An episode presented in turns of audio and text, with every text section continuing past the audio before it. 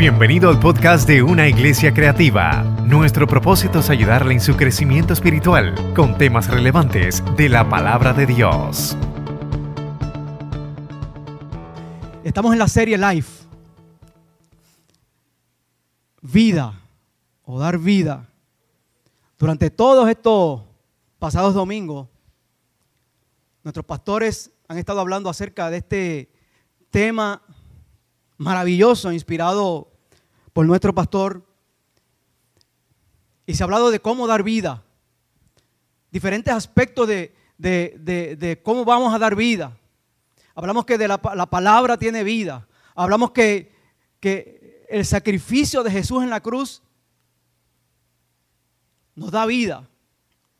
De hecho, Dios, el Señor Dios, Jehová Dios, perdón, es un Dios de vida. Él es vida. No solamente Él es vida, Él es la esencia y la fuente de la vida. ¿Cuántos lo creen? Pero eso dice la Escritura, que todos tenemos vida. El hombre cuando fue creado, dice la palabra del Señor que puso en él aliento de vida. Génesis 2.9, dice la Escritura. Génesis 2.9. Y Jehová Dios hizo nacer de la tierra. Y Jehová Dios hizo nacer de la tierra, perdón, todo árbol delicioso a la vista y bueno para comer. También el árbol de la vida en medio del huerto y el árbol de la ciencia del bien y del mal. Dios le dio vida al hombre. Dice que sopló en su nariz y le dio aliento ¿qué? De vida. De la nada formó, dice la escritura, un cuerpo. Más bien de la nada, no, del polvo. Pero una vez hace a ese ser del polvo, sopla en su nariz y dice la escritura que tiene aliento de vida. Miren hermanos, Dios se formó al hombre del polvo de la tierra y se inclinó hacia el hombre desde los cielos y sopló vida al hombre. Así es que Dios es un Dios de vida. ¿Cuántos lo creen? Dios nos da vida hizo al hombre un ser viviente. Hay un propósito de Dios en cada ser viviente. Pero el hombre, como dice la escritura, dice la, Biblia, que hizo nacer de la tierra todo árbol. También el árbol de qué? De la vida y el árbol de la ciencia del bien y del mal. El cual le dijo al hombre, ¿qué le dijo? Que de ese árbol no comeréis. Génesis 2, 16, 17. Rapidito, por favor.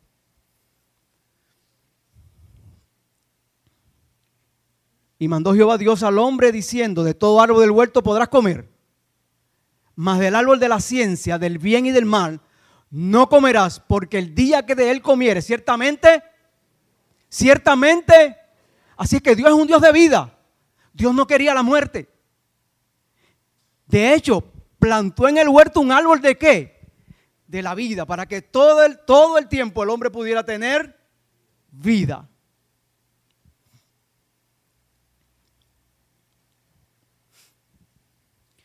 Hay vida en todo lo que Dios ha creado. Decía Henry ahorita al principio. Hay vida en todo lo que Dios ha creado. La escritura registra que los cielos cuentan la gloria de Dios. ¿Qué dice? Y el firmamento anuncia que la obra de sus manos. Un día emite palabra, otro día, y una noche a otra noche, ¿qué? Declara sabiduría. O sea, se habla. La naturaleza habla. Hay vida en las plantas, hay vida en los animales, hay vida en el aire, hay vida en el cielo, hay vida en todo lo que nos rodea porque Dios es un Dios de vida. Así es que Dios lo que quiere para nosotros es darnos vida. Dice la Escritura, y Él os dio vida cuando estabais muertos en vuestros delitos y pecados. Por gracia, más adelante dice la Escritura en Efesios, sois salvos. Hay un texto, como Dios es un Dios de vida, y es un Dios que nos da vida todos los días, no solamente nos da vida, nos sustenta cada día, sustenta su creación para que se mantenga que viva. Renueva todos los días su creación para que tenga vida. Y nosotros también somos renovados día a día para tener vida. Gloria al nombre del Señor. En Primera de Corintios 15:2 la escritura registra, por favor, por lo cual asimismo si retenéis la palabra, no, no es ese. No es ese. Me disculpan. El texto debe decir, si alguien lo, tiene, y el postrer enemigo que será deshecho, perdón, será la muerte. No me acuerdo ahora dónde está ese texto. Y el postrer enemigo que será deshecho será la muerte. ¿Por qué, mis hermanos? Precisamente por eso, porque Dios quiere dar vida. En el plan de Dios no estaba eso para el hombre. Dios quiere dar vida.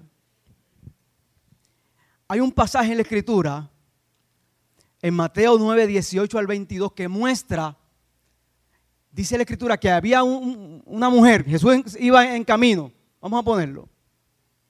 Mateo 9, 18 al 22. Mientras él les decía estas cosas, vino un hombre principal y se postró ante él diciendo, mi hija acaba de morir, mas ven y pon tu mano sobre ella y vivirá. Y se levantó Jesús y le siguió con sus discípulos. Y he aquí una mujer enferma de flujo de sangre desde hacía 12 años se le acercó por detrás y tocó su borde, el borde de su manto, porque decía dentro de sí, si tocare solamente su manto, seré salva. Si tocare solamente su manto, tendré vida. Eso es lo que quería decir. Tendré vida, seré salva. O sea, me voy a sanar de esto. Y cuando hablamos de sanidad, entonces estamos hablando de qué? De vida. Así que cuando damos, hermanos, cuando damos vida, como hizo Jesús, en cada momento que tenemos la oportunidad de dar vida, hay desprendimiento, hay disposición hay compasión, hay compromiso, hay virtud, hay disposición eh, del alma para, para dar buenas cosas. Así es que Jesús lo que hizo cuando la mujer le tocó, que él dijo, ¿quién me ha tocado? Porque le preguntaron a los discípulos, Señor, todo el mundo te está apretando y tú dices, ¿quién te ha tocado? Y él dice, sí, alguien me ha tocado porque he sentido que de mí ha salido qué? Vida, vida ha salido virtud, me desprendí. Hubo disposición en mi compasión y en mi compromiso. Hubo la disposición, gloria al nombre del Señor. Así hermanos, cuando alguien nos toca a nosotros pidiendo no solamente la oración o que le demos vida, tenemos que desprendernos. ¿Cuántos lo creen? En la vida, en la, en la vida hay sacrificio. Cuando damos vida hay sacrificio. Necesitamos estar preparados para cuando alguien nos toque, mis hermanos, nos llame, nos requiera que le demos vida, debemos dársela. Yo fui donante de sangre por muchos años, desde los 18 años hasta los 50. Aunque no lo crean, ya pasé de 50.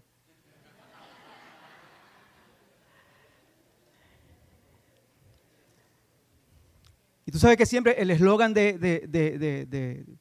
del banco de sangre es da vida. ¿Verdad que sí? Cuando donas sangre das vida. Y es una realidad, porque en la sangre hay vida.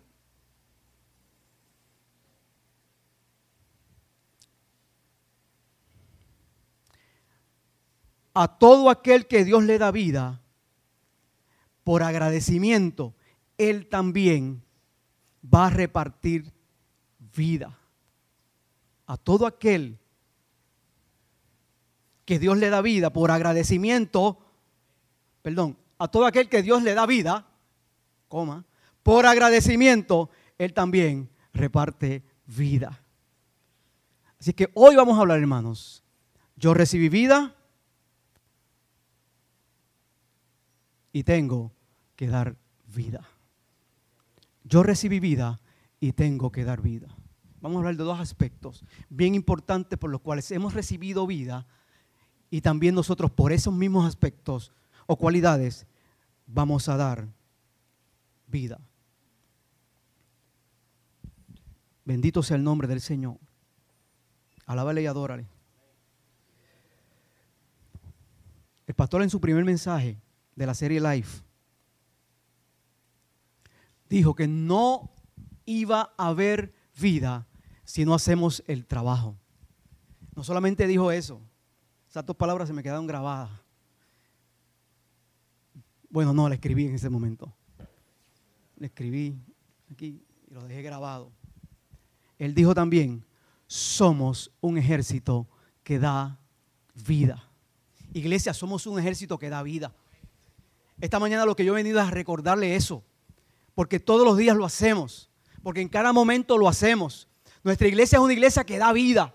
Esta iglesia reparte vida todos los días. Esta iglesia da vida en cada momento. Esta iglesia da vida en cada situación. Esta iglesia da vida en todas las circunstancias de la vida de mis hermanos.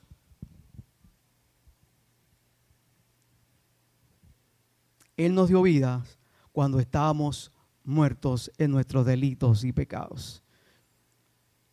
Para eso vamos a, estar considerando la escritura de Lucas 10, del 25 al 37.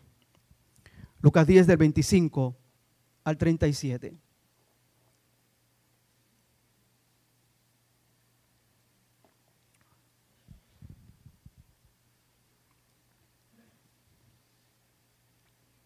Gloria al Señor. ¿Se la pueden poner, por favor?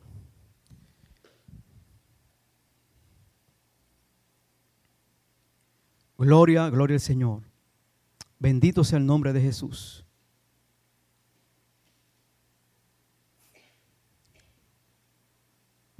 Vamos a considerar la historia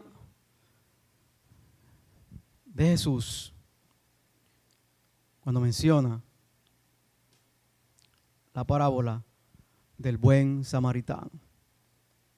Vamos a dividirla en dos partecitas, porque vamos a hablar de esos dos aspectos o cualidades. Dice la Escritura en el nombre del Padre, del Hijo y del Espíritu Santo.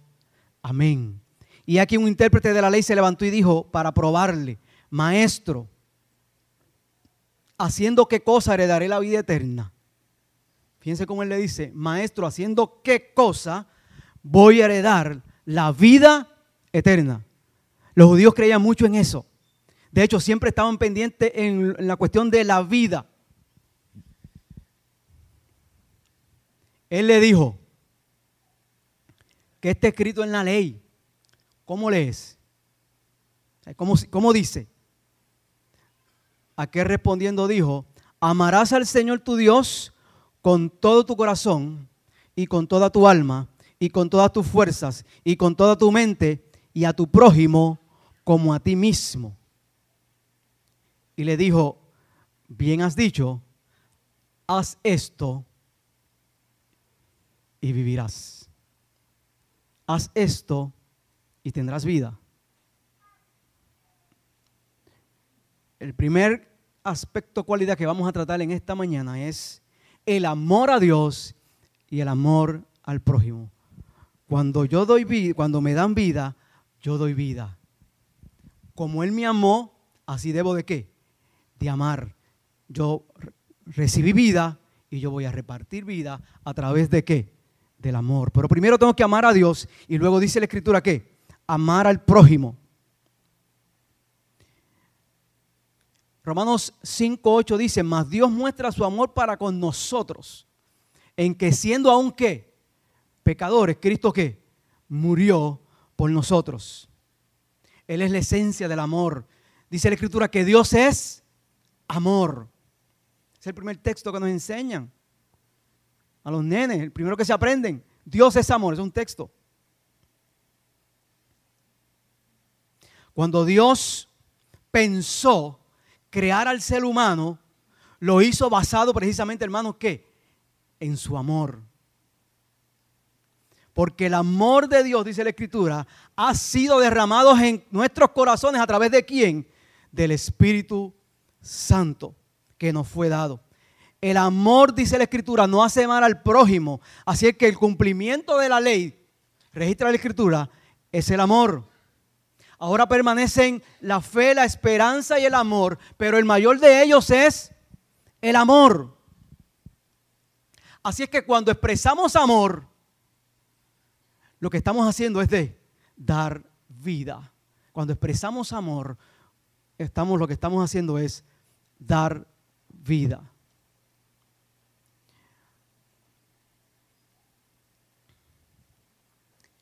La escritura registra en el capítulo 10, verso 25, y aquí un doctor de la ley se levantó tentándole y diciendo, haciendo qué cosa, poseeré la vida eterna. O sea, ¿qué yo tengo que hacer para ganar el favor tuyo y recibir vida? Gloria al nombre maravilloso de Jesús.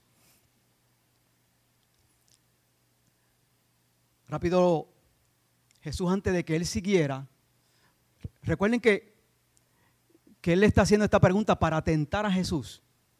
Yo no voy a hacer exégesis ahora sobre eso. Luis, exégesis, ¿dónde está Luis? Exégesis.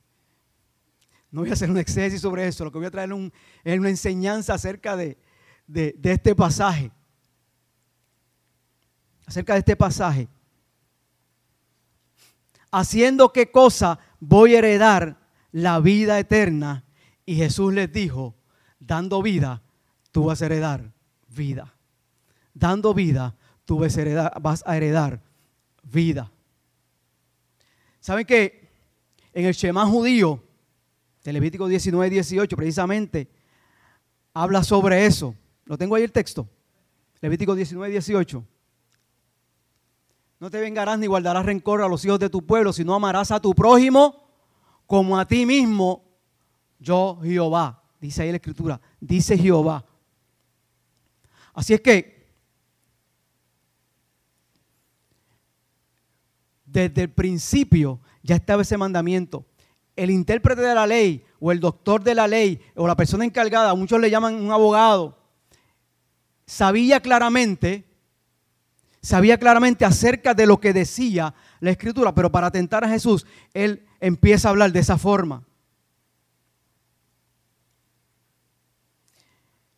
él le dice, Jesús le pregunta cómo está escrito y como él sabía de la ley, sabía de la ley, perdón, él era un erudito de la ley, era, era el que interpretaba la ley. Todos los días él bregaba con eso. En la sinagoga precisamente lo que se leía era una porción de la Biblia de, de la ley y una porción de la Biblia de los profetas. Pero constantemente ellos estaban escudriñando lo que era la ley, sacando lo que era la ley. ¿Qué quería haciéndose preguntas y cuestionamientos de qué quería decir cada palabra o, cada, o, todo lo que se escribió en cuanto a la ley. Eran encargados de eso, de interpretarla, de dar conocimiento. Así es que Jesús sabía con quién estaba hablando. No estaba hablando con cualquier persona que no conociera esto. Él estaba hablando con alguien que, que conocía. Por eso le dice, como está escrito. Que está escrito, perdón. ¿Cómo lees? ¿Cómo dice? Él le dice, amarás a Dios con todo tu corazón y con toda tu alma y con todas tus fuerzas y con todo entendimiento y a tu prójimo como a ti mismo. Jesús le dijo, bien has dicho, si tú quieres vida, haz eso mismo. Ama. Si quieres vida, ama. A Dios primeramente y luego a quién? A tu prójimo como a ti mismo. Si es que ese pasaje ahí Varios amor.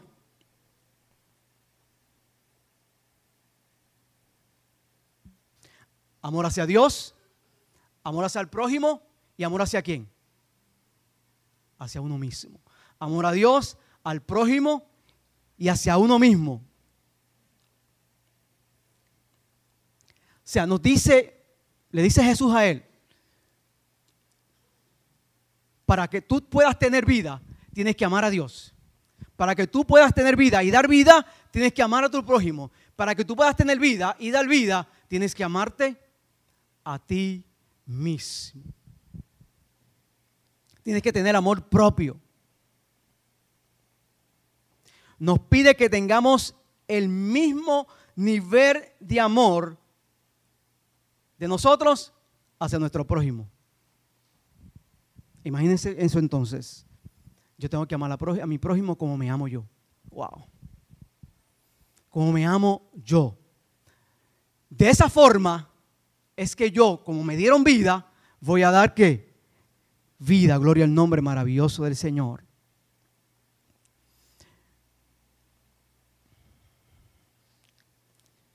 Nos llama a que estemos tan preocupados por el bienestar del prójimo como lo estamos por nosotros mismos. Nos llama a calcular de nuevo los límites entre nosotros y ellos. Nos llama a agrandar nuestro círculo, que es lo que precisamente no quería escuchar ese, ese doctor. agrandar nuestro círculo para que haya entonces un nosotros, no un Dios allá, no un prójimo acá y yo por acá. ¿Haya qué? Un nosotros. Así que tiene que ver, para que haya vida, tiene que ver qué? Unidad, hermanos. Tiene que haber unidad. ¿Cuántos lo creen? Esta iglesia es una iglesia que ama. Esta es una iglesia que da vida. Esta es una iglesia que está unida. ¿Cuántos lo creen? Créalo, hermanos, es así.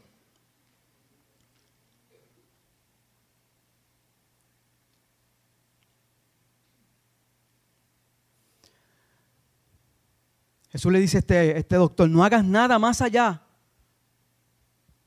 de un esfuerzo. O no hagas nada más, no, no hagas nada más allá de nuestro esfuerzo y disciplina. Simplemente, hermanos, vamos a dar vida a través del amor. Y entonces, como sugiere ese mismo texto, nuestro prójimo se va a sentir atraído por nuestro amor. Tenemos que amar. Tenemos que amar a Dios, a nuestro prójimo y a nosotros mismos. Más Él queriendo, verso 29, justificar a sí mismo, dijo a Jesús, ¿y quién es mi prójimo? ¿A dónde yo tengo que entonces dar vida? ¿Quién es mi prójimo? Por encima, ese intérprete de la ley le pregunta a Jesús, ¿a quién debo amar? ¿A quién debo darle vida? Pero más allá de eso, lo que le está diciendo a Jesús, porque él conocía ya la respuesta, le está diciendo a Jesús,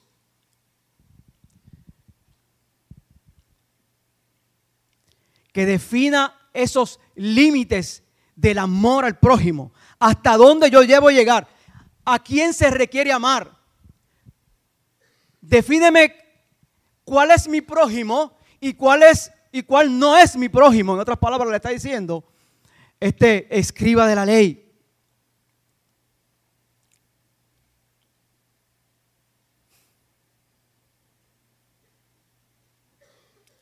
En Levítico 19:34, este hombre conocía eso. Yo Jehová vuestro Dios, perdón, como a un natural, perdón, como a un natural de vosotros tendréis, al extranjero que peregrinar entre vosotros, entre vosotros, perdón, y ámalo como a ti mismo, porque peregrino fuiste en la tierra de Egipto, yo Jehová vuestro Dios. En otras palabras, hermanos, Jesús le está diciendo a este hombre, de la misma forma que se te amó a ti, así mismo tú debes de amar. De la misma forma que se te dio vida a ti, así mismo tú tienes que dar vida. ¿Cuántos lo creen? De la misma forma, este hombre no se imagina cuán lejos iba a llegar Jesús con esa definición que le dio en cuanto al prójimo. Jesús le dice entonces, haz esto y vivirás. Haz esto y vivirás. Debemos de dar, hermano, en cada situación de nuestras vidas, primeramente amar a Dios y amar a nuestro prójimo. Y cuando hacemos eso, estamos dando vida de la misma forma que Dios nos ha dado vida a nosotros. Dios tuvo misericordia de nosotros, ¿verdad que sí? Dios tuvo misericordia. Eso es lo segundo, la misericordia. La misericordia, gloria al nombre del Señor. Número dos, la misericordia. Yo doy vida, me dieron vida, me dieron misericordia, yo tengo que dar qué? Misericordia. Misericordia, bien interesante las definiciones. aparte de la misericordia, la, definición que hemos escuchado en latín de misericordia, de cor y de ia. No quiero darle esa, quiero darle en el término hebreo y en el término griego que significa misericordia. En hebreo la palabra es anan, que significa inclinarse. Es por eso que cuando Dios crea al hombre, se inclina, tiene misericordia del hombre y que sopla en su nariz aliento de vida. Así que en la misericordia, mis hermanos, hay vida. Significa inclinarse y expresa la actitud de una persona supuestamente mayor y más fuerte que se inclina con bondad y cariño sobre otra normalmente más pequeña y más débil. ¿Para qué? Para protegerla y amarla.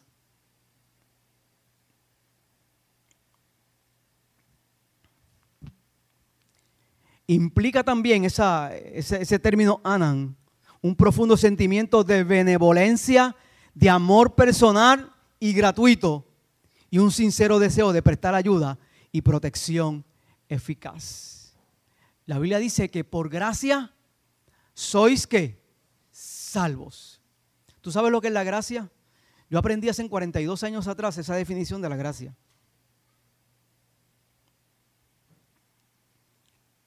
La gracia es el favor y misericordia impartido al hombre inmerecidamente. Así es que, si la gracia es el favor y la misericordia de Dios impartida al hombre sin merecerlo, entonces la misericordia da vida. La misericordia da vida. Así es que tenemos que ser, ¿qué hermanos? Misericordioso. Dice la escritura que Dios es que un Dios misericordioso y qué? Clemente, lento para qué? O sea que no se va a ir así tan fácilmente. Y grande en misericordia. La Biblia también registra en Lamentaciones que, que la misericordia de Jehová que son nuevas cada mañana. Él dice antes, por su misericordia, ¿qué dice? No hemos sido consumidos porque nunca decayeron sus misericordias a las 12 y un minuto de la mañana hay una misericordia nueva. Nuevas son cada mañana. Y miren cómo dice el texto. Grande es que tu fidelidad. Como Dios es fiel, tiene misericordia para que nosotros también que seamos le seamos fiel. Él nos imparte misericordia para qué? Para que nosotros le amemos y seamos fieles en la misericordia. Hay vida. Dígase el, que está a su lado, dígale, en la misericordia hay vida. Hay otra palabra más que dice, es esed, que designa la totalidad de deber que incumben a quienes se hayan unido por el vínculo de la sangre y de la parentela, de la amistad, de la hospitalidad y de la alianza. Esed lleva consigo la asistencia, la fidelidad, la lealtad, la solidaridad, el amor que se deben entre, entre sí miembros de una misma comunidad. Así es que, hermano, la Biblia nos llama a qué? A que todos, ustedes que estén aquí tengamos misericordia unos con los otros. ¿Cuánto lo creen? Dígale que está a su lado, yo tengo misericordia de ti. Yo tengo misericordia de ti. El sed no es solo un sentimiento, es también sobre todo qué? Acción. No solamente voy a decir que te amo, tengo misericordia de ti. Es también qué? Acción, bondad, comportamiento eficaz. Así es que yo tengo que moverme. Si te digo que tengo misericordia de ti, tengo que moverme a practicar la misericordia. Porque cuando practico la misericordia, te estoy dando vida, gloria al nombre del Señor. Cuando practico el amor, cuando practico la misericordia, lo que hago es dando de vida. Así hizo Dios con nosotros. Él practicó hacia nosotros qué? El amor. Por amor somos salvos. Él practicó hacia nosotros la misericordia cuando nos salvó por gracia. Así es que por eso es que, es que Él nos da vida y nosotros también damos vida. En el griego, deja ver si puedo pronunciársela. De hecho, ayer, ayer tomamos griego. Luis, y yo estábamos en un, seminario de maestros de, instituto. Lo dio la, doctora. Eh,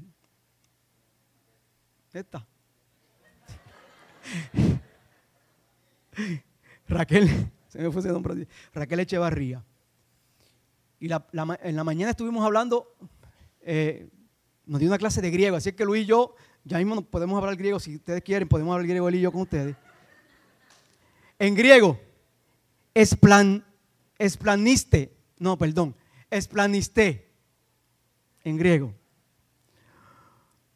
significa, y esa es la expresión que se usa cuando, cuando el samaritano eh, ve al hombre, como dice la escritura, y ahí vamos a hablar de él, en el camino, movido por compasión hasta la profundidad de sus, de sus entrañas, hasta la profundidad de sus entrañas. ¿Sabe que para el judío, el pensamiento judío, los órganos interiores, ellos hablaban mucho de las vísceras, de las entrañas, de la matriz, todos los órganos interiores, para ellos significaba un amor profundo, que te amaban profundamente, un amor más allá de lo, de lo normal y lo regular. Sea, para ellos el amor es un, sentimiento interno que lo voy a qué? Lo voy a pasar a lo externo, voy a practicarlo, gloria al nombre del Señor. Así es que la misericordia en el griego significa que me muevo por compasión hasta lo último de mis entrañas. Y alguien dijo, la misericordia no necesita razones. No necesita razones. Voy a darla, simplemente voy a darla. Voy a dar vida. La vida no necesita, yo voy a dar vida, se acabó. Dios me amó y tuvo de mí misericordia. De la misma forma yo debo amar y tener que misericordia hacia mi prójimo.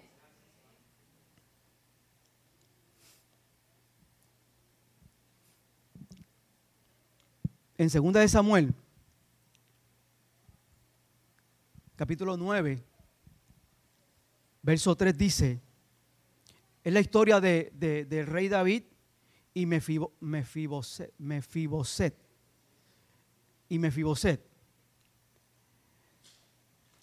Saben que el rey David, a través de su historia, Dios lo protegió en muchos momentos de su vida y de hecho le dio vida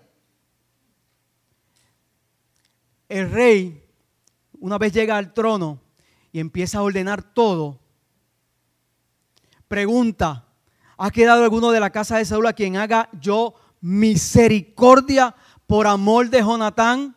Y había un siervo de la casa de Saúl y se llamaba Siba, el cual llamaron para que viniese David y el rey le dijo, ¿eres tú Siba? Y él respondió, tu siervo. El rey dijo, no, has, no ha quedado nadie de la casa de Saúl a quien yo haga misericordia de Dios?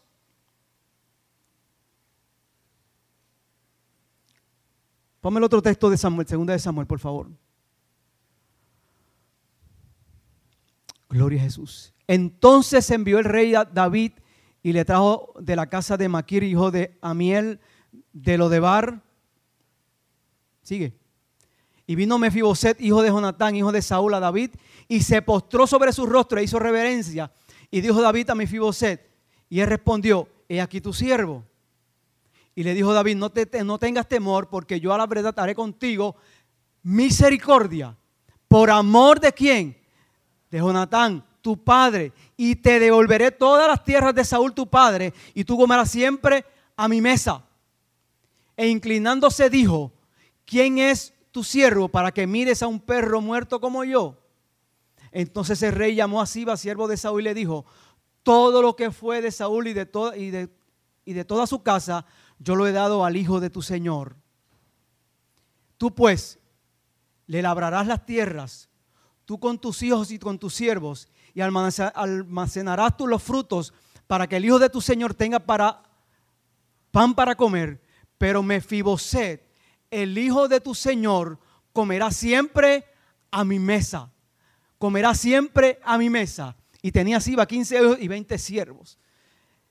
David tuvo de qué de, de, de? Tuvo misericordia. No es otra cosa, hermanos, que David cuando tuvo la oportunidad ante, ante, ante ese, ese, hijo de Jonatán, al cual él amaba mucho, tuvo la oportunidad de dar vida, él le dio vida a Mefiboset. Dice la escritura que él que tuvo misericordia. Dice la escritura que él dijo, búscame a alguien o búscame a alguien de la parentela de Jonatán, de la generación de Saúl, al cual yo también, ¿qué? le dé vida. Porque en la misericordia ya hemos definido que hay que, hay vida. Así es que eh, el rey David cuando llamó a Mefiboset, lo que hizo fue darle vida. No solamente le dio vida, lo trajo a su casa. Vas a comer de mi casa. Vas a comer de lo que come el rey. Vas a comer de todas las cosas que vas a disfrutar de todo lo que disfruta el rey. Yo te voy a dar vida porque tuve de ti misericordia, gloria al nombre del Señor. Así hace Dios con nosotros, gloria a Dios. Nos tomó, nos sacó de lo que de donde estábamos, gloria al nombre maravilloso del Señor y nos dio vida a través de su misericordia. Yo vine al Señor bien joven. Tenía 17 años, 16, cumplí 17 ese mismo mes bien necesitado de Dios, aún a mi corta edad, bien necesitado de Dios. Y me gusta siempre hacerle el énfasis, con una buena familia, una familia funcional, unos padres amorosos, siete hermanos más, éramos ocho hermanos. Una familia muy buena, una madre trabajadora, enfermera por 25 años. Nadie en casa sería enfermero. Un padre bondadoso, muy bueno. Pero a pesar de todo, yo me descarrié. No quise. Y Dios me trajo a esa corta edad. Tuvo de mí misericordia. Me llamó por su gran amor. Cambió mi vida. No solamente cambió mi vida, cambió toda mi familia. ¿Tú sabes lo que es eso? Que Dios me miró con su misericordia mientras estaba en una cancha de baloncesto. Yo jugaba baloncesto. Mientras estaba en una cancha de baloncesto, me hicieron la invitación a, asistir a una iglesia. Y fui esa noche. Y esa misma noche, Dios me llamó y yo no resistí a su llamado. Mi hermana, dos meses antes, había aceptado al Señor en una campaña Evangelista Vega. Mi otra hermana, un mes después de ella. Eso fue en julio ella. En agosto mi hermana. Y en septiembre yo. Mi hermana mayor, la tercera en mi casa y luego yo, el segundo. Los tres vinimos al Evangelio. Y eso nuestro hogar cambió totalmente. Mi papá aceptó al Señor el día de mi cumpleaños, en el mismo, mes de septiembre, y mi mamá también se reconcilió con el Señor. Así que éramos 10 que íbamos para, la iglesia, gloria al nombre del Señor. ¿Y sabes qué? Viajábamos en la guagua. 10. 10. La guagua daba dos viajes, uno para nosotros y uno para los demás hermanos. ¿Cierto? Usted se ríe, pero es verdad. Era 10 para, un viaje para nosotros y otro viaje para los, otros, los demás hermanos. Dios transformó a través de su misericordia.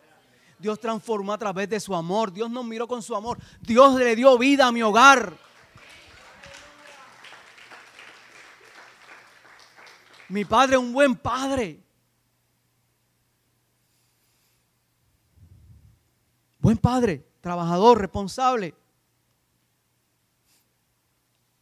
Diabético desde que salió, le dieron discharge en el ejército por la diabetes desde jovencito, 22 años, con un asma terrible. Tomaba y fumaba mucho, pero Dios lo llamó. Dios lo llamó. Dios dio vida a mi hogar. Qué poderoso, hermanos. Qué poderoso cuando Dios da vida. Y así mismo hizo David con este, con este hijo de Jonatán. Tuvo misericordia, le dio vida no solamente le dio vida a, Mefiboset, le dio vida a toda la generación de Saúl. Piense, analice, le dio vida a toda esa generación. Esa generación que se iba a quedar sin vida. Esa generación que su destino era fracasar. Porque el mismo Mefiboset cuando llega ante David, es aquí yo soy como un perro, le dice a David, ¿qué autoestima tenía? Así es que David, cuando tuvo misericordia, no solamente levantó su estima, le dio vida y le dio vida a toda una generación. Bendito sea el nombre maravilloso de Jesús.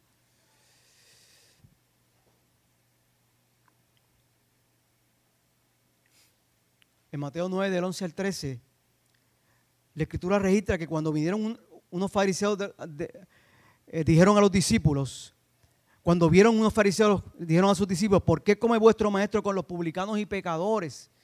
A los ilectos Jesús les dijo, los sanos no tienen necesidad de médicos, sino quién? Los enfermos. El que está sano no, necesita un médico, ¿verdad que no? Pero sí quién? los enfermos. Al oír esto Jesús, perdón, id pues, le dice Jesús, y aprender lo que significa. Misericordia quiero y no sacrificio, porque no he venido a llamar a quién, a justos, sino a quién, a pecadores, porque no he venido a darle vida a los justos solamente porque ya la tienen. He venido a qué? A darle vida a aquel que no me conoce, a aquel que está sin Dios y sin esperanza. Yo he venido a dar vida, a impartir la misericordia. Jesús le dijo, y a aprender lo que significa misericordia, quiero. Compasión hasta la profundidad de nuestras entrañas quiero hacia la gente que no conoce a Dios.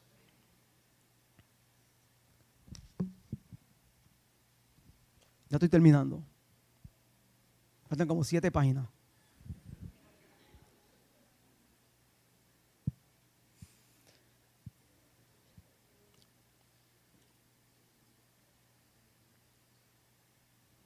Respondiendo Jesús, verso 30. Dijo, un hombre descendía de Jerusalén a Jericó.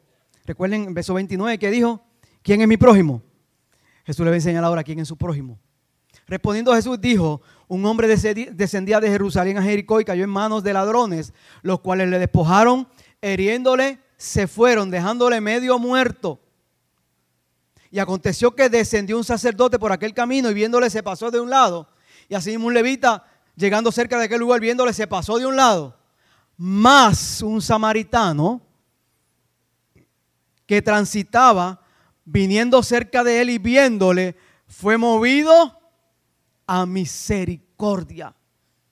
Fue movido a misericordia. Vamos a hablar de los samaritanos.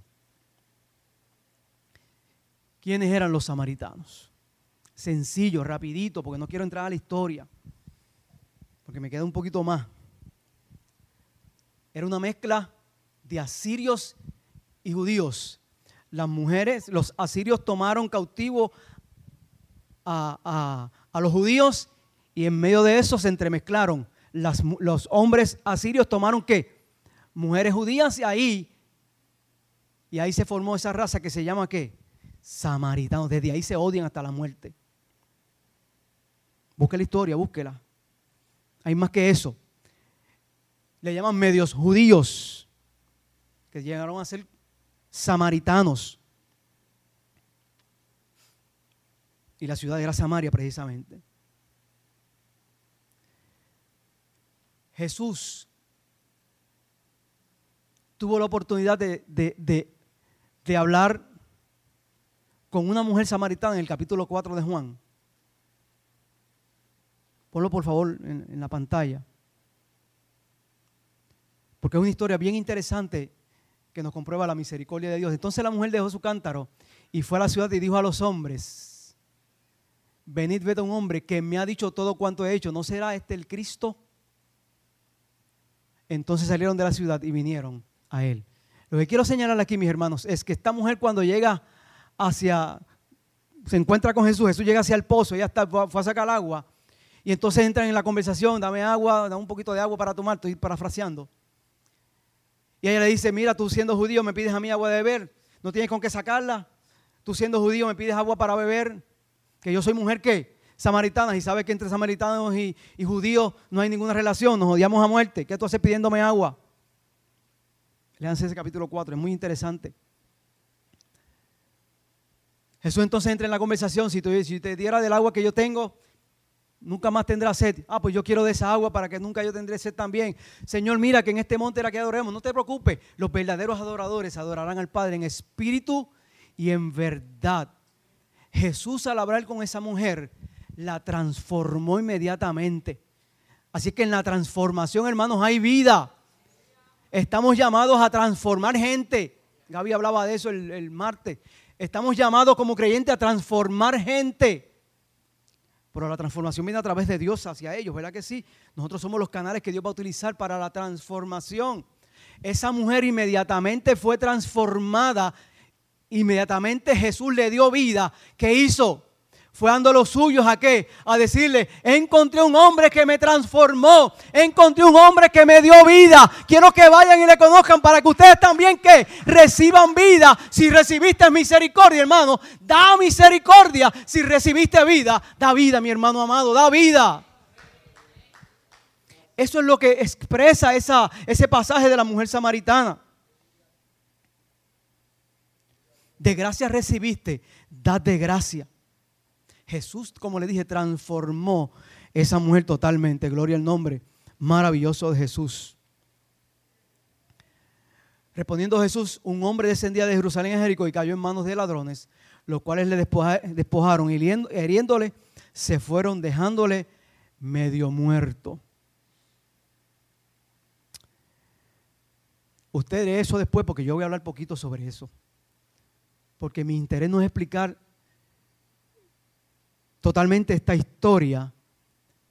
Otro día predico de eso. Lo que quiero es sacar, hermano, lo que significa misericordia, lo que Jesús le quiso decir a este hombre en cuanto a, a la misericordia. No sabemos si ese, ese hombre que estaba allí tirado era judío, era samaritano o era algún extranjero. No se nos dice, la escritura no lo registra. Simplemente dice Jesús que un hombre que descendía de Jerusalén a Jericó no era que Jerusalén estuviera en una montaña, sino que Jerusalén siempre, los judíos siempre, siempre decían que cuando nadie bajaba a Jerusalén, todo el mundo que subía a Jerusalén. Así es que cuando tú salías de Jerusalén, bajaba por, por lo regular, bajaba hacia otra tierra. Nunca tú bajabas de Jerusalén, tú subías de Jerusalén y bajabas hacia Jericó, decía él. Ese camino era bien, bien difícil, cuenta la historia, se prestaba precisamente para eso, para, para tomar a alguien que, viajaba solo, eh, eh, robarle y demás. Así que casi siempre la gente andaba en grupo. Dice que descendía de Jerusalén a Jericó y cayó en manos de ladrones, los cuales le despojaron. E hiriéndole se fueron dejándole medio muerto. Le despojaron de todo, lo hirieron y lo dejaron medio muerto.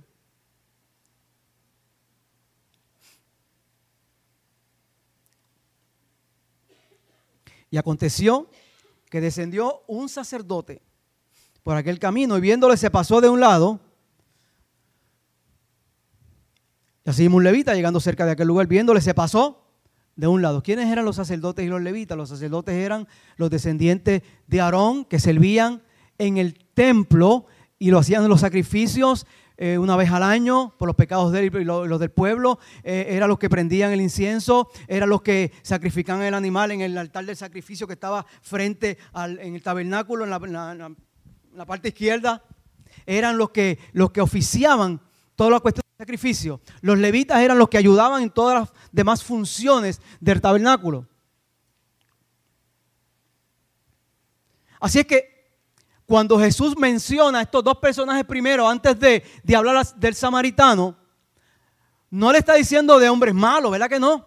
Le está diciendo de gente que, buena, de un sacerdote y de un levita. Gente que tú conoces, le está diciendo al doctor Lely, son gente que tú conoces, un levita y un sacerdote.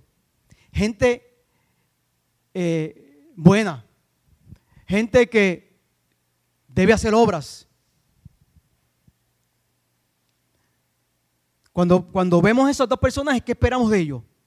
¿Qué esperamos cuando, cuando se nos habla de un sacerdote, de un levita en la Biblia? Que, tengamos, que tengamos, que tenga compasión, perdón, de nosotros, porque esa es su función, tener compasión de la gente.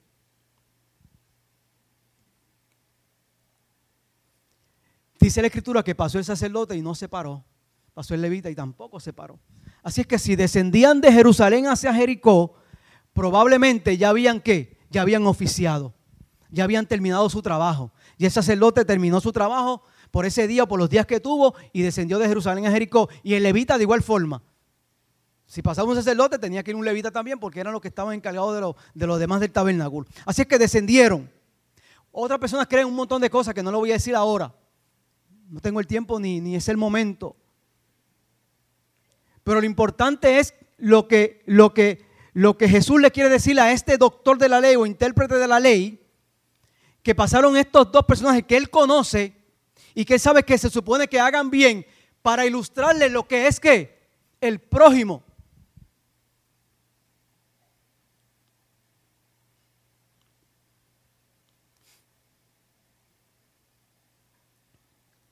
Así que Jesús no escogió a estos dos hombres, sacerdote y levita, porque eran los peores. Por el contrario, para hacerle saber al, doctor la es para que él vea que son los mejores. Verso 33. Mas un samaritano que transitaba viniendo cerca de él y viéndole fue movido a qué? A misericordia. El samaritano no le pregunta o no se pregunta si el viajero mismo causó el problema, sino que ¿qué hace? Se detiene inmediatamente, se detiene.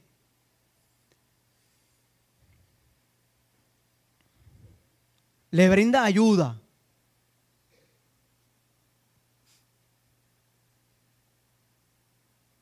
A veces queremos hacer como este doctor de la ley cuando hace la pregunta a Jesús, ¿de quién es mi prójimo? Para entonces ver, según la respuesta de Jesús, si este es mi prójimo y este no es mi prójimo. A veces agrupamos a quien necesita o quien merece nuestra ayuda o quien no merece nuestra ayuda. Yo sé que eso no pasa aquí. El ser cristiano se trata de ayudar a los que no lo merecen. Dice la escritura así. A los que no lo merecen. No lo merecía.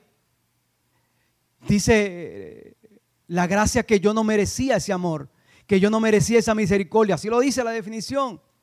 Favor y misericordia de parte de Dios impartida al hombre que sin merecerla más, el que nos la dio. Eso nosotros debemos hacer. Haz tú lo mismo.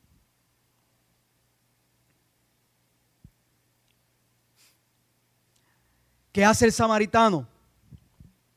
Fue movido a misericordia. ¿Qué hizo? Llegándose, número uno, vendó sus heridas. Vendó sus heridas. ¿Cuántos de nosotros tenemos la oportunidad todos los días de vendar heridas?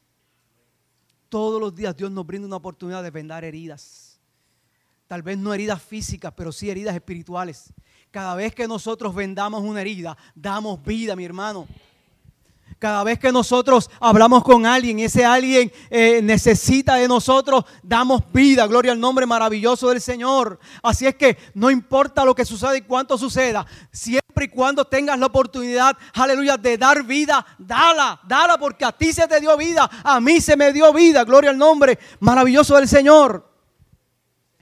Llegando se vendó sus heridas. Número dos, le echó aceite y vino. Gloria al nombre del Señor.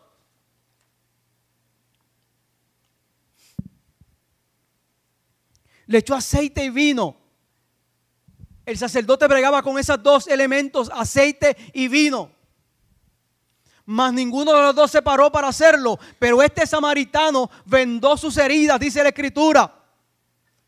Fue movido a misericordia vendó sus heridas. Les echó aceite, les echó vino.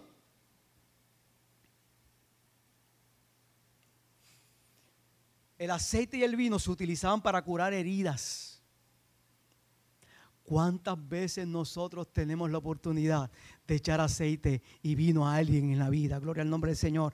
Todos los días se nos presenta alguna oportunidad de nosotros que echarle aceite y vino, curar las heridas a través del aceite y el vino. Es bíblico. El aceite es tipo del Espíritu, gloria al nombre del Señor. Así que cuando aplicamos aceite a la vida de alguien, gloria al nombre del Señor, lo que hacemos es dando qué? Vida, le estamos dando vida. Cuando el pastor ungió a Monín en esta hora, lo que hizo fue que ungirla para darle qué? Vida, gloria al nombre maravilloso del Señor. Fue movido a compasión. Y poniéndole sobre su cabalgadura, lo llevó al mesón y cuidó de él. Esa es la misericordia. Esa es la misericordia. Al otro día al partir sacó dos denarios. Un solo denario era el sustento o el sueldo básico de un, de un jornalero, eh, un trabajador judío. Así es que él le dio, le pagó a ese hombre qué? Dos días de trabajo. Qué desprendimiento, qué compasión, qué amor tenía, qué misericordia tuvo este hombre para con este otro hombre que sin conocerlo, no importando su condición, lo vio allí tirado, gloria al nombre del Señor, tuvo de él misericordia, tuvo de él compasión, no solamente lo recogió, vendó sus heridas, lo, lo montó en su cabalgadura, lo llevó hasta un mesón, pagó por él, cuídamelo bien y cuando yo regrese, si en algo más ha gastado, yo te lo voy que a pagar, cuídamelo y todo lo que gaste de más, cuando yo vuelva te lo pagaré. Estoy terminando ya. Adoración puede ir subiendo. El verso 36. ¿Quién pues de estos tres te parece que fue el prójimo de aquel que cayó en manos de ladrones? Le pregunta Jesús. Él le dice, el que usó con él misericordia. Miren cómo le dice este intérprete. Ni para el demontre voy a decir que fue el samaritano voy a decirte que fue el que usó misericordia. No era su prójimo, para este hombre no era su prójimo el samaritano. Se odiaban a muerte. No los reconocían, ellos eran los únicos buenos, los puros. El que usó con él de misericordia. Entonces Jesús le dijo, ve y haz tú lo mismo. Todos los días tenemos que hacerlo. Vamos a hacerlo. Yo sé que lo hacemos, pero que no se nos olvide. Número uno, vamos a amar a nuestro prójimo, a Dios primeramente y a nuestro prójimo. Cuando lo hacemos, damos vida. Número dos, vamos a tener misericordia. Cuando lo hacemos, damos vida. Gloria al nombre maravilloso del Señor. Recibimos vida, hermano. Así que entonces, demos vida. Y Jesús le contestó a eso. No quiero entrar en el texto como tal, hermano, porque eso es otro mensaje aparte. Pero sí para que nosotros entendamos que a través del amor y la misericordia, nosotros como iglesia damos vida. Y el pastor lo dijo ahorita. Es parte de su eslogan. Vamos a hacer iglesia. Cuando hacemos iglesia, damos vida. Cuando hacemos iglesia, damos amor. Cuando hacemos iglesia, damos misericordia. Son elementos importantes de los cuales Dios utilizó para traernos a nosotros y sustentarnos todos los días. De esa manera nosotros también vamos a hacerlo. Termino ahora con esto. Un maestro oriental que vio como un alacrán o un escorpión se está ahogando, decidió sacarlo del agua. Pero cuando lo hizo, ¿qué hace el alacrán? Lo picó. Volvió a hacerlo. ¿Qué hizo el alacrán? Lo picó. Y por tercera vez volvió a hacerlo y el alacrán vuelve a qué? Y lo picó. Por la reacción del mismo dolor, ¿verdad? Lo, lo suelta. Un discípulo que estaba a su lado se le acercó y le dice, perdóneme, pero yo creo que usted es un poco terco.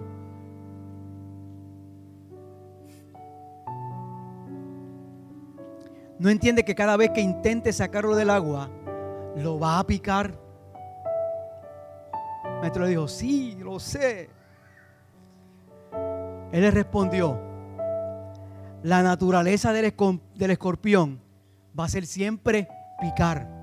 Picar, esa va a ser su naturaleza. Picar, picar. Eso no va a cambiar la mía. La mía va a ser salvar. La mía va a ser dar vida. No importa la circunstancia o como se encuentra quien yo voy a tener misericordia. Lo importante en esto que nada puede cambiar mi forma. Yo siempre tengo que dar vida. Yo, yo recibí vida. Tengo que dar vida, hermanos.